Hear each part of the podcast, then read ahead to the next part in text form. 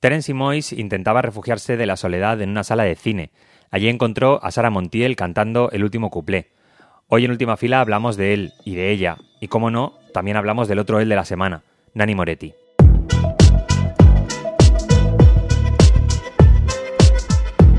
Última fila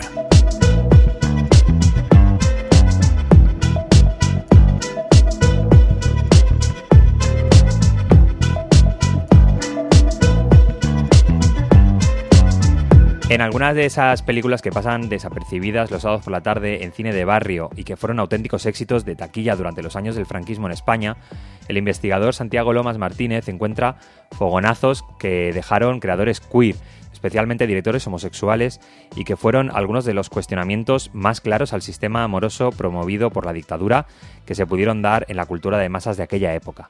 Lomas se sienta con nosotros en la última fila para analizar esos fogonazos, darles contexto, quitarnos prejuicios y ponernos deberes cinéfilos. También nos preguntamos si acaso hay cuentas de Instagram o de TikTok que coquetean con el cine experimental. ¿Qué narrativas y qué dinámicas pueden servir como punto de encuentro y sobre todo, qué potencial audiovisual puede tener un vídeo de una persona lanzando una piedra a varios metros de altura? Esto es Última Fila y aquí estamos Clara Gorría, Álvaro Devis y por supuesto tú. Empezamos. Azione! Poi faccio un film una volta ogni cinque anni. J'ai tout fait pour produire ce film. C'est le projet le plus important de ma vie. Deve essere sempre lo stesso, se no poi va tutto male. Tua madre produce il film di un altro regista. Non va bene così, è tutto diverso. Emma ti ha detto almeno come si chiama il suo ragazzo? Non aspettiamo suo figlio? Non ho figli.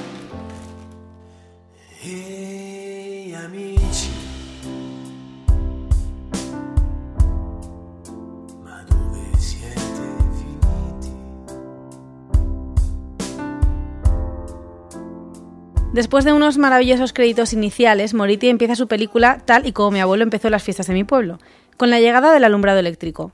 De la historia de la fiesta de luz y de la pedanía del barriete en Requena ya os hablaré otro día. Hoy vengo a hablar del Sol del Futuro. Si esperabas, como yo, ver la secuela de Caro Diario, pues lo siento amigo, este no es tu día de suerte. El Sol del Futuro habla sobre un rodaje de una película ambientada en Italia del año 56, donde una parte del Partido Comunista Italiano se debate entre apoyar a la Unión Soviética después de la brutal represión de la Revolución Húngara o solidarizarse con el circo que hay en su pueblo, que viene precisamente de Hungría. Y de otra, la película, la que estamos viendo, y que no es más ni menos que la propia vida del director, Giovanni. En este caso, Nani Moretti pues, se ha puesto su nombre de pila. Él es un neurótico pero entrañable director de cine que no soporta los zapatos que no se cierran por detrás y al que le encanta comer helado mientras ve Lola de Max O'Full. Quizá os suena un poco. Pues sí, es que como digo, Giovanni es el nombre de pila de Nani Moretti, o sea que 100% en Nani Moretti otra vez. En ese sentido, mm, seguimos en la misma, no cambiamos. Una vez más, interpreta a sí mismo. Quizá a algunas personas esto les pueda parecer ya el colmo de la autoterapia, porque bueno, la depresión ha pasado por toda la vida de Nani Moretti y eso se ve también en sus películas y que encima como espectador tengas que pagar tu buena pesetillas para ir al cine a ver esta película, pues bueno, yo os respeto. O sea, no os entiendo, pero os respeto. Y si estáis en el lado correcto de la historia, es decir, si os gusta Nani Moretti, lo que vais a encontrar es una película ingeniosa, que sí conecta directamente con el Nani de Caro Diario. Situaciones inverosímiles y muy bellas a la vez. Reflexiones divertidas, pero enfundadas sobre, por ejemplo, la violencia en el cine. ¿Es necesaria? ¿Es moral romantizar la violencia? ¿Es lícito utilizar la violencia como entretenimiento? Preguntas que claramente se hace este director, pero nadie del equipo creativo de Un cuerpo en llamas de Netflix se ha hecho jamás. Y es que hablando de Netflix, el director no se corta un pelo en criticar a este sistema o esta corriente o esta cultura. Bueno, la verdad es que ahora mismo no sé muy bien cómo definir las pelis de Netflix. Habla sobre que guionistas, productores y directores se despertarán dentro de 30 años diciendo, pero ¿qué hemos hecho? Mientras los directivos de la plataforma no paraban de decir, es que nosotros operamos en 190 países, operamos en 190 países, es que operamos en 190 países. Esta película también es una carta de amor en dos partes. La primera parte está dirigida a los procesos y a los oficios, como ya hizo Truffaut en La Noche Americana. A mí me pirra ver a productoras en acción, vestuaristas, maquilladores y encima Nani Moretti los pone a bailar en una escena, creo que de las mejores de la película, en la que os recomiendo que cuando la veáis busquéis a sonidista. O sea, sonidista, sinceramente, el mejor bailarín de, de toda la peli. Y la segunda parte de esta carta de amor es a la propia creación. Él rinde homenajes muy claros, o sea, no hay que ser un cinéfilo empedernido para entenderlos porque directamente los dice, a sus referentes como pueden ser O Fools o Kieslowski. pero también podemos ver cómo escribe y reescribe su película en función de los aprendizajes de su propia vida. A ver qué autor se atreve a dirigir su propia retrospectiva, esto es bastante fuerte. A ver a qué autor se le ocurre convocar a los personajes o actores que han aparecido a lo largo de sus 50 años de carrera y ponerse a hacer un pasacalle maravilloso por las calles de Roma. Y bueno, pues si todo esto no os ha convencido, solo os digo dos cosas más. Una, sale Macio Malric en patinete y salen muchas, muchísimas canciones italianas preciosas.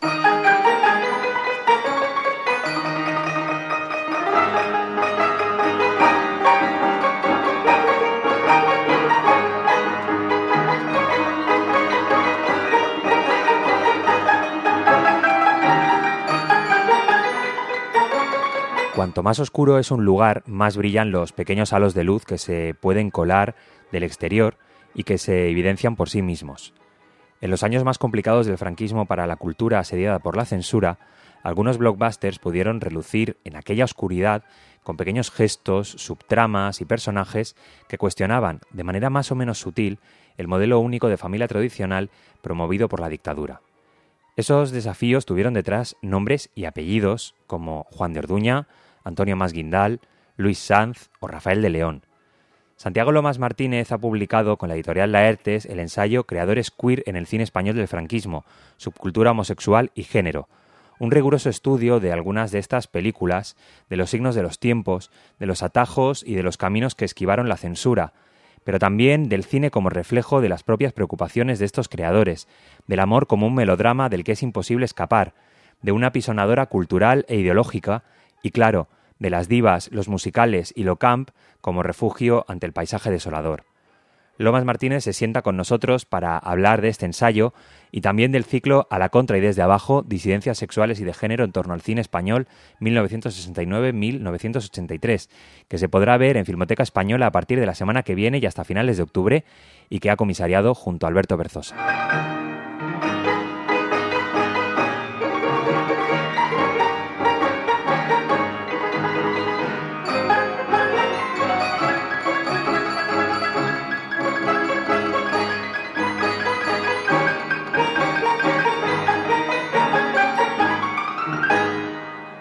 Eh, antes de, hablar del, contenido, quería eh, poner en contexto tu, estudio. Em, eh, te quería preguntar, bueno, ¿qué referencias teníamos, no? Porque es verdad que el cine español hay como zonas muy iluminadas y muy estudiadas y otras eh, filmografías, eh, bueno, pues eh, muy oscuras aún, ¿no?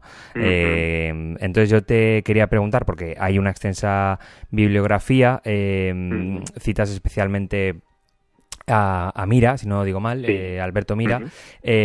Cuéntame, ¿cómo, en, qué, ¿en qué contexto nace este, este estudio que tú abordas aquí? Pues eh, realmente fue una investigación bastante larga, al final se alarga casi una década, mm. porque era una especie de, mm, no sé si muñeca rusa, ¿no? Pero sí como que tirabas de un hilo y tirabas y tirabas y al final, bueno, pues salió todo, todo el proyecto que realmente fue mi tesis doctoral. Yo me mm. doctoré con, con esta investigación y luego el libro, digamos que es una versión eh, adaptada, resumida, eh, bueno, pues para un público más general. Eh, empezó durante mi formación, digamos, académica, eh, mi trabajo fin de grado, mi trabajo fin de máster y, bueno, sobre todo, en, así un poco por, por el tema que decías de contextualización, mi, mi interés viene sobre todo de la cuestión de los creadores, ¿no? Y de ver que el, que el periodo del franquismo estaba bastante por investigar, por así decir, eh, los estudios queer sobre cine español son relativamente recientes, pues mm. En los 90 está ahí un poco Paul Julian Smith, luego llega Alberto Mira, eh, después pues Alejandro Melero, ¿no? Eh, va habiendo algunos autores que van marcando ahí el camino eh, pero sobre todo la bibliografía estaba más centrada en cuestiones, digamos, de representación identitaria, ¿no? Y a mí me interesaba mucho la cuestión eh, de la cultura, de la cultura compartida, ¿no? De, lo que podemos hablar mucho en el cine del franquismo, ¿no? Aunque eh, no se pueden hacer tantas representaciones explícitas o tan explícitas como igual se hubiera querido, esa cultura compartida, codificada y demás, sí que puede aparecer en las películas y por resumir mucho, eso es un, un poco el, objetivo principal del libro, ¿no? Eh, redescubrir eso. Eh, por eso hablamos eh, o hablas continuamente de subcultura, ¿no? Porque la, referencia no es tan, tan explícita, sino que hay que rascar un poco para entender esos, esos signos de, de, representación que, que, de alguna manera dejaron. te quería preguntar, primero, luego hablaremos de las diferentes etapas que, que, tú de alguna manera analizas. Em, cuando hablamos de esta serie de creadores que, que, bueno, son una buena lista de nombres, pero a la vez no son tantos, ¿no? Em, y muchos colaboran entre ellos. Mm, no sé si de alguna manera eh, eh, estos creadores eh, tomaban el, el, privilegio que les daba que comercialmente estas películas funcionaban bien, las películas que, que hacían, para de alguna manera mm, crear un refugio eh, en torno a ellos mismos para, para, poder también relacionarse en sí, ¿no? Que no, no solamente fuera una escena, ¿no? Sino que también fuera un, refugio con ellos a partir de, la práctica profesional suya. Sí, un poco cada creador tiene su situación particular. Es cierto que eso, eh, para mí era importante dejarlo claro en la contextualización histórica, ¿no? Eh, que en general estos creadores son personas bien posicionadas social, económicamente, ¿no? Ha habido historiadores que en los últimos años han evidenciado que durante el franquismo la persecución de la homosexualidad tenía como un doble rasero, ¿no? Y con la gente, eh, digamos, mejor posicionada social, económicamente, no era tan dura como con aquellos que pertenecían a clases más eh, populares, ¿no? Entonces, eso, eso, por un lado, es una cuestión importante Sí, me vas a decir. No, y, y, y, que eh, además estamos hablando de creadores eh, evidentemente hombres porque todos, todas las o sea, la única identidad LGTB que de alguna manera podía eh, respirar un poco en la, en la superficie era precisamente la, homosexual por la posición de privilegio del hombre, también dentro de, de, una posición muy, que es la de director o la de creador de, de cine, mm. muy masculinizada, ¿no? Sí, claro, eh, tradicionalmente, bueno, lo, lo, sabemos y todavía colea un poco. Es verdad que los roles creativos, digamos, con mayor poder, pues tradicionalmente en el cine lo, los han desarrollado hombres y en el caso del cine del franquismo todavía más, ¿no? Hay alguna excepción, por supuesto, Ana Mariscal, eh, que es directora, productora, pero es verdad que la inmensa mayoría son hombres, ¿no? Entonces, esto posibilita también pues que dentro de todos esos hombres que tienen posiciones digamos de poder creativo en el, en el cine del franquismo pues hay algunos también que son pues estos creadores queer no eh, vamos a, hablar de, de, a lo mejor los tres grandes capítulos que mm, además contextualizan más o menos eh, tres etapas dentro del, del, de la propia relación del franquismo, ¿no? del, del pensamiento con, con, esta representación. Eh, empezamos con el, con el melodrama, eh, que son las, las primeras películas que a lo mejor sean las más difíciles de descodificar, ¿no? Y aquí planteas una cosa que me parece muy interesante, que es la manera en la que se han leído canónicamente estas películas, muchas veces como películas que apoyan el, el, aparato de pensamiento franquista, pero encuentras estas, estos pequeños signos que de alguna manera eh, los, lo pueden cuestionar todo lo que se podría cuestionar en, en, esa primera época tan, tan complicada, ¿no? Sí, sobre todo al final toda película, digamos, tiene múltiples dimensiones culturales, ¿no? Puede que en términos de eh, nacionalismo sea muy conservadora, pero en términos de género eh, no sea tan conservadora y haya mayores elementos de disidencia, ¿no? En términos de sexualidad. Eso es una cuestión importante eh, y sobre todo es un poco, pues, cómo se concilia eso. Eh, claro, habría que ir un poco casi caso por caso y película a película, pero sobre todo es mm, muy, bueno, representativo, no sé, pero sí muy conocido el caso, ¿no? De Juan de Orduña, que debido a su éxito comercial, pues Cifesa, que es la gran productora de los años 40, le va encomendando, digamos, eh, tareas de mayor responsabilidad pero también gracias a ese, ese éxito en taquilla eh, tiene, digamos, mayor libertad creativa y puede llevar sus proyectos hacia sus intereses, ¿no? Muy focalizados, mm. pues, en estas coordenadas del melodrama, el deseo femenino, uh, y entonces es, eh, es curioso, ¿no? Incluso cómo se hace un poco no sé si la vista gorda, pero sí eh, hay cierta flexibilidad, incluso aunque entre compañeros de profesión eh, se pudieran mofar de orduña o, eh, bueno, tener ahí segundas cosas, pero como funcionaba bien, pues, bueno, le dejaban ahí un mayor margen. No pudo ser más ofendida la reina católica de España. Mi sangre es tan noble como la tuya. ¡Calla! Tu delito es tan grave que todas las formas de castigo me parecen pequeñas. Qué felices son los hombres que cuando rival pelean cuerpo a cuerpo y mueren o matan. Así quería yo vengarme. Y yo de ti. ¡Por favor, caballero! ¡Eso! ¡Ahora la reina! ¡Contadla, caballero! ¡Quería matarme! ¡Está loca esa mujer! ¡Portaos, señora! Claro, además el, melodrama eh, en la crítica eh, siempre ha estado eh, muy, muy, pues eso, muy, muy denostado, ¿no? Eh, por el hecho de que sea un subgénero cursi, ¿no? Le, le, tachan de esto, pero realmente en aquella, en aquella época, antes de que llegara el cine de autor y las nuevas olas, eh, eh, podemos decir que, el, que ese melodrama de mujeres era el, gran enfrentamiento eh, al aparato ideológico en su, en su globalidad, ¿no? Por, decirlo de alguna manera, porque como tú dices, luego tiene todo muchas capas, ¿no? Pero es, es uno de los grandes desafíos, ¿no? Contra el aparato ideológico que proponía el franquismo. Sí, ahí sobre todo son fundamentales las aportaciones teóricas de autoras feministas durante los 70, 80, ¿no? Pues Laura Malvi y otras que vienen después, evidenciando que ese género tan denostado, claro, si lo leemos desde una perspectiva de género, igual puede ser uno de los más interesantes, porque pone de relieve el sufrimiento femenino, la imposibilidad de satisfacer el deseo, las presiones patriarcales, aunque luego al final la clausura del relato, el desenlace, pueda ser conservador, pero entre medias se están enunciando pues tensiones, contradicciones.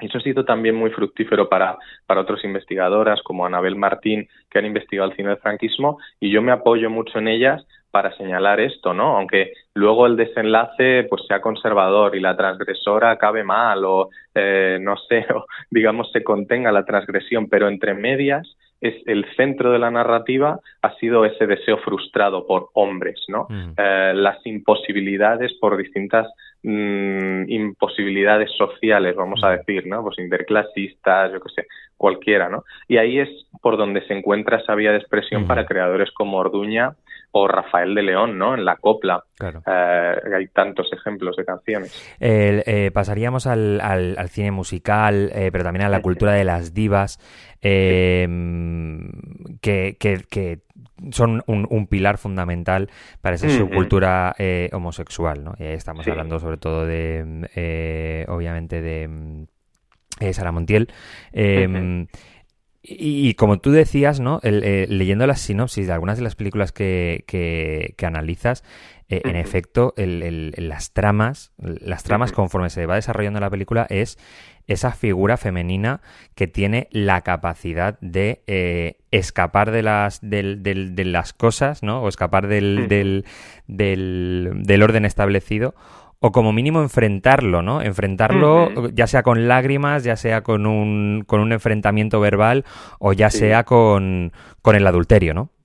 Sí, sobre todo la figura de la diva tiene una cosa muy importante y con la que es fácil identificarse desde esa, digamos, subcultura tradicional que es la máscara pública, ¿no? Ella tiene, eh, pues, una vida, digamos, transgresora en términos sexuales, en términos de género, eh, pero luego pase lo que pase, tiene que salir al escenario y performar y por muy dramática que sea su vida, tiene que salir al escenario a darlo todo, ¿no?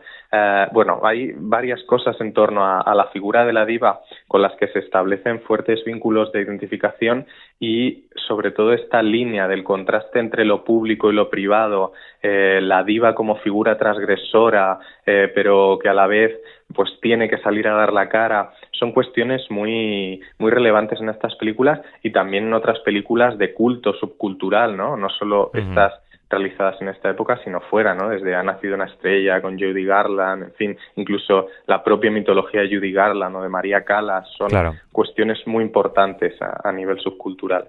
Y no dejamos a las, a las divas, pero de alguna manera adquieren una, una nueva capa, una, una nueva dimensión eh, cuando, cuando yo diría que casi eso, al aparato de representación franquista, pues se le, se le escapa el cine por las manos y, y de alguna manera entramos en esos relatos más camp en el que, eh, bueno, pues ya mm, eh, se nota esa libertad a la hora de hablar de cierta hipersexualización en las canciones que cantan las, las divas, eh, que hablan de una, de un arma seductora que de alguna manera es, bueno, escapa del control de, de los hombres, ¿no? y que incluso se permiten pelear entre ellas y de alguna manera desplazar la importancia del personaje masculino eh, a, un lugar eh, secundario de las, de las tramas de estas películas que, de, las que, de las que hablas, ¿no? Sí, sobre todo, no es que no hubiera nada en los 40 y 50, pero es verdad que durante los 60 y 70 se ven eh, cosas, digamos, mucho más amaneradas, con más pluma, por así decir, en estas películas de, de, divas, ¿no? Lo vemos, yo pongo ahí un poco de fecha aproximada como claro momento ya de inflexión en el año 62. Ya vemos La Reina de Chantecler o El Balcón de la Luna y ya hay toda una serie de cosas, sobre todo en eso, en términos de sexualidad, de transgresiones de género, como muy irónico, muy frívolo, muy autoconsciente uh, y que han hecho precisamente de algunas de esas películas películas de culto entre la eh, comunidad, digamos, bueno, la subcultura homosexual tradicional, eh, aun cuando no se supiera nada o no se supiera mucho sobre los creadores, ¿no? Pero, por ejemplo, en Casa Flora, cuando Lola Flores canta A mí me gustan los hombres, la letra es, digamos, toda una declaración de intenciones, ¿no? Claro. Y, de hecho, se ve muy bien esa evolución histórica. Vemos en los 40 pues al Rafael de León más trágico componiendo esas canciones, pero en los 70 pues está eso. A mí me gustan los hombres o un clavel de Rocío Jurado, en fin, que ya se mueven otras coordenadas eh, y eso he tratado también de, que se reflejara en el libro, esa evolución histórica. Entiendo que, que tiene mucho que ver también la propia gestión de las eh, de, la censura, ¿no? Porque en las dos primeras partes hablas de proyectos que no se pudieron terminar, que a las que se les pusieron muchos peros, y en, y en este momento de LOCAM, de los últimos años del, franquismo, eh, bueno, parece que, que, la mano estaba algo más levantada o que, o que había, bueno, o que se, se, estaba enfocando de otra manera, ¿no? El, Ese discurso oficial. Sí, hay digamos una censura y una, una autocensura, ¿no? Pues los creadores en general de cine durante el franquismo pues van tanteando qué es lo que pueden hacer si quieren que las películas se estrenen y obviamente, claro, según se va relajando la censura en términos sexuales y de ciertas transgresiones, pues lo van aprovechando, ¿no? Es cierto y, y por eso me parece importante poner proyectos que no se llegaron a realizar que hay momentos en los que intentan transgredir más fuerte en los 40, en los 50, pero no pueden. Entonces, esos proyectos son interesantes porque también nos hablan de esos posicionamientos subculturales, ¿no? Pues cuando analizo este proyecto del Mañana no existe, Antonio Masguindal está intentando hacer una peli en el año 49 sobre un chapero, en plan, que es algo muy atrevido. Y luego, bueno, no pueden, pero más adelante ya van jugando con eso. Y, por ejemplo, pues ahí está el final de Mi hijo no es lo que parece, ¿no? Si la censura establece que toda representación de la homosexualidad debe ser castigada o, digamos, contenida, al final la película acaba y, y no se sabe si el hijo era lo que parecía o no. Juegan con esa ambigüedad para, bueno, explorar las posibilidades de expresión.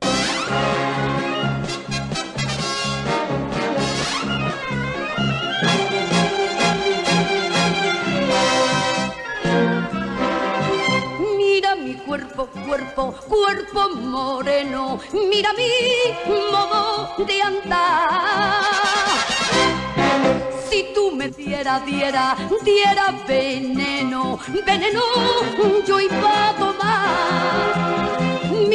Mira mis ojos de mora, negro como la pasión, carbone y hora tras hora enciende tu corazón. Mira mi cuerpo, cuerpo, cuerpo moreno, mira mi modo de andar.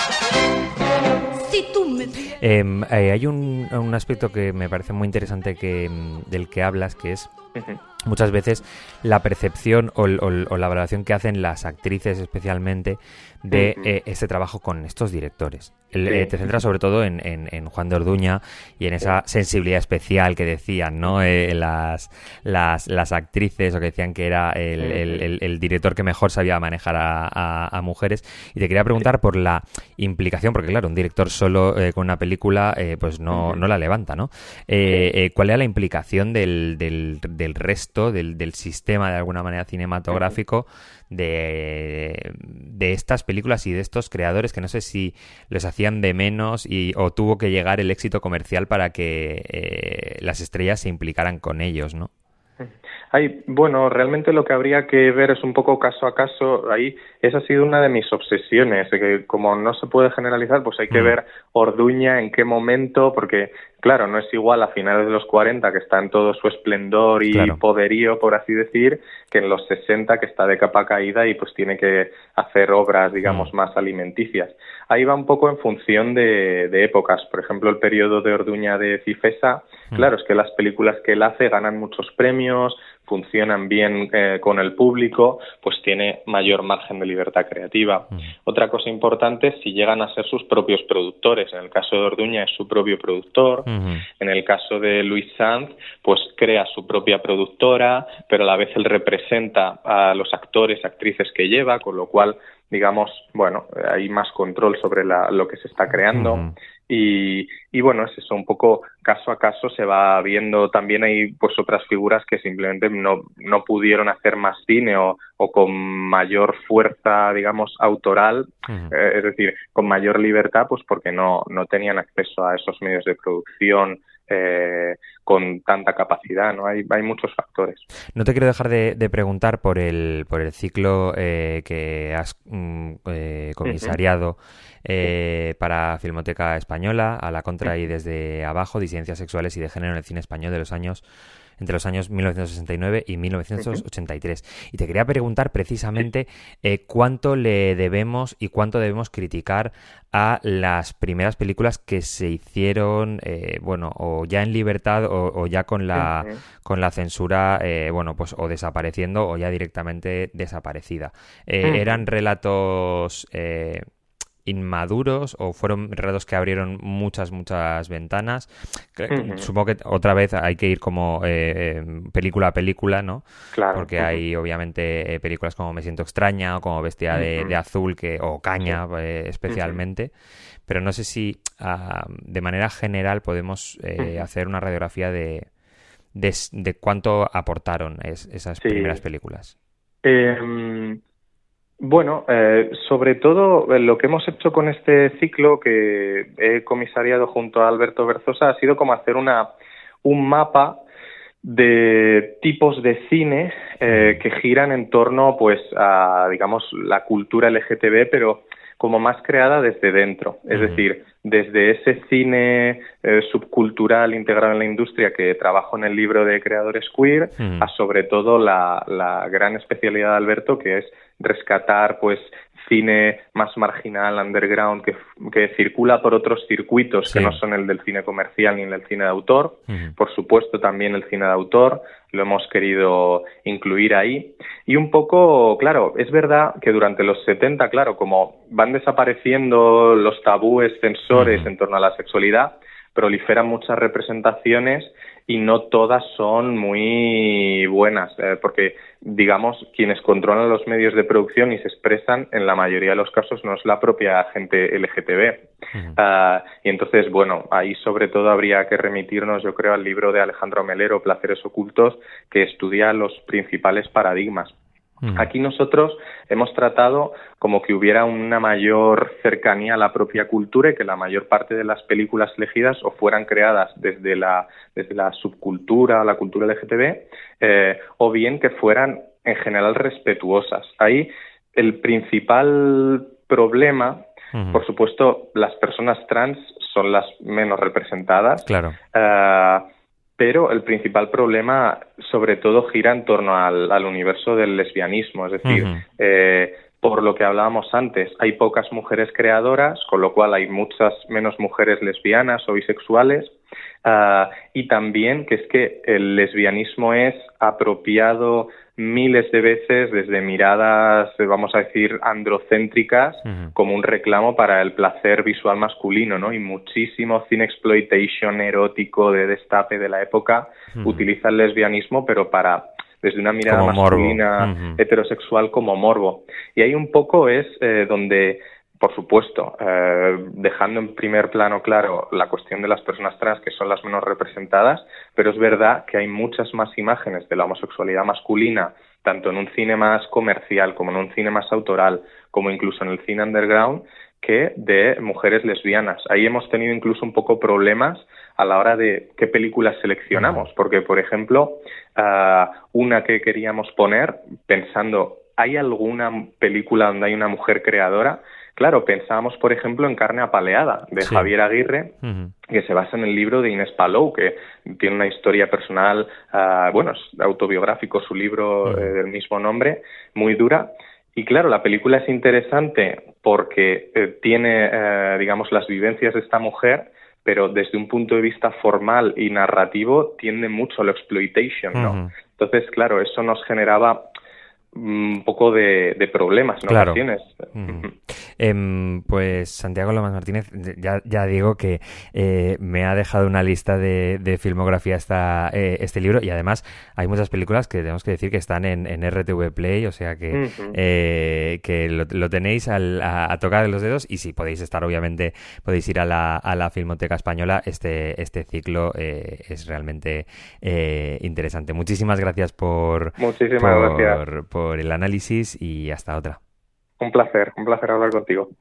Critics around the world have called it a remarkable film event, a breathtaking experience, a fusion of image and sound. Este es un vídeo para perras tirar.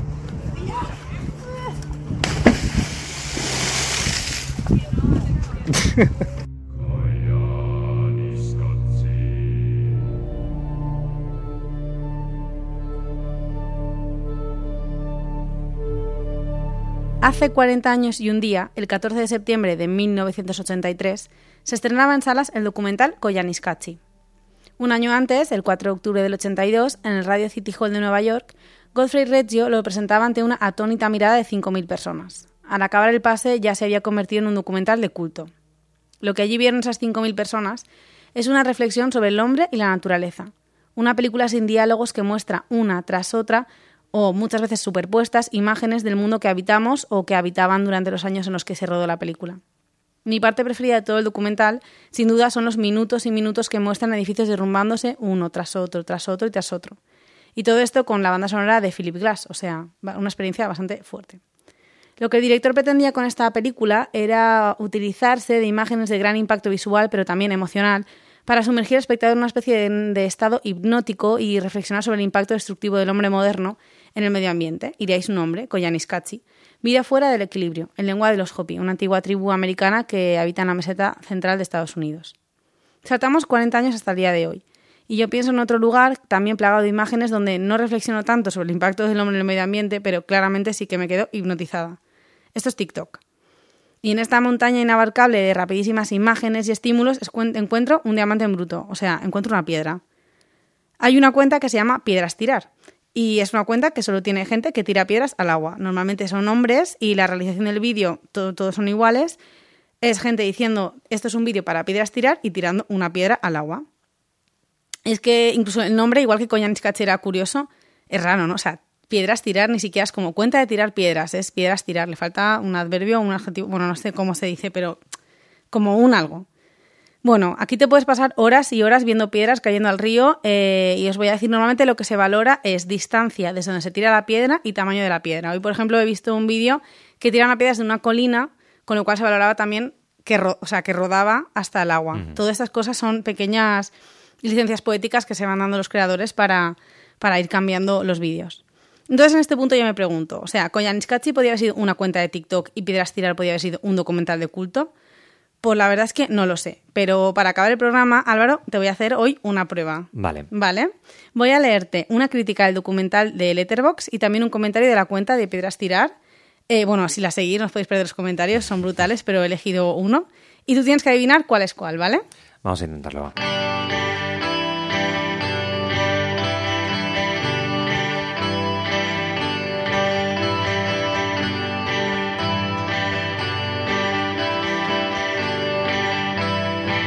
Venga, empiezo. O sea, te lo pongo fácil porque te voy a decir hasta los nombres de los, de los campos del comentario, ¿vale? Vale. Voy. Arroba Tony Martínez dice: El sonido resultante despierta un coro de resonancias con el oyente. Este plumaje acuático reverbera en los tímpanos, recordándonos la riqueza de la experiencia auditiva en la percepción cinematográfica. Cada onda sonora que emana se convierte en una expresión efímera de comunicación entre el hombre y su entorno, una sintonía e interacción. En última instancia, este acto, en su aparente simplicidad, es un recordatorio de la belleza efímera de la vida misma, una chispa de intención en el vasto flujo del universo. Esta escena, en su aparente simplicidad, encierra una poesía innegable y nos invita a contemplar la profundidad de la existencia a través de la lente del cine. Muy bien. ¿Vale? Primera, primer comentario. Arroba señor cara de papa Sí. dice, no sabía qué esperar. Sin embargo, en el visionado me di cuenta que tenía mucho que ofrecer. Impresiona por sus majestuosas tomas y conduce al espectador a la reflexión. En mi interpretación, nos muestra la evolución del ser humano que ha tenido en el transcurso de la historia, de pasar de vivir de la naturaleza a apoderarse de ella y, transformarla a su antojo. Este hecho es mostrado con los contrastes entre la naturaleza y la civilización. Las tomas realizadas son de gran li- lirismo y provocan armonía. El mensaje final nos hace reflexionar sobre nosotros y en qué estamos convirtiendo nuestro planeta. Merece la pena verlo. Te, apuesta. te, eh, parto con cierta ventaja porque un Álvaro eh, prepuber, lo- lo- sus primeros pinitos en, en- en radio era en un, en un programa de, de cine eh, y de series, sobre todo, buscar comentarios y críticas de, de Film Affinity Ojo. sobre qué opinaba la gente, más allá de lo que opinaran las personas que, que hacían el podcast, eh, del- de esta serie, sobre todo comentarios destructivos. Entonces, yo esta, esta, esta narrativa del, se- del señor que hace críticas me lo, me lo conozco al pie de letra. Entonces, yo diría que el primero es de Piedras Tirar y el segundo es del- de la película experimental, ¿no? Bueno, pues ahora acertado se lleva esta piedra que he traído de un río como premio.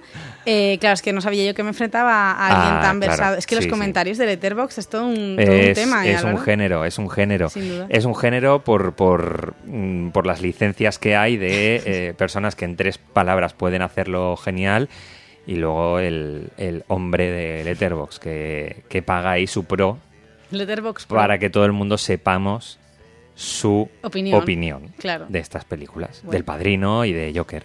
Todo, todo maravilloso. Pues nada, eh, esto es lo que, lo que te he traído hoy. Yo os recomiendo, o sea, Coyan, Sketch está muy bien, pero de verdad que la cuenta de piedras tirar es toda una experiencia. ¿eh? Bueno, podemos ver las dos cosas, en realidad. También. Las dos cosas. Eh, esto es última fila. Eh, la semana pasada Esperanza Gracia, eh, esto cuentas de, de TikTok para introducirse dentro del, del mundo del cine ¿Y Sara experimental. Dentro de siete días, más cine, más cuentas de TikTok. Mm, realmente sí, creo que sí, más sí, cuentas es que de TikTok. además eh, tiramos del hilo de TikTok, ya, ya os contaremos. Adeu. se duermen por las esquinas. Dicen que está escrito en el guion. Espían por rendijas a otros que huelen mejor. Sufren en los aeropuertos, pero no quieren dejar de ir. Se ofenden por las cosas que a nosotros nos aburren mortalmente. Esta es Raquel, dice que algo cree en Dios. Guarda un arma ilegal con las bragas en algún cajón. Se presenta así, yo soy una hija de la transición. Hay gente tan adorable como actores poco memorables trabajan en este film.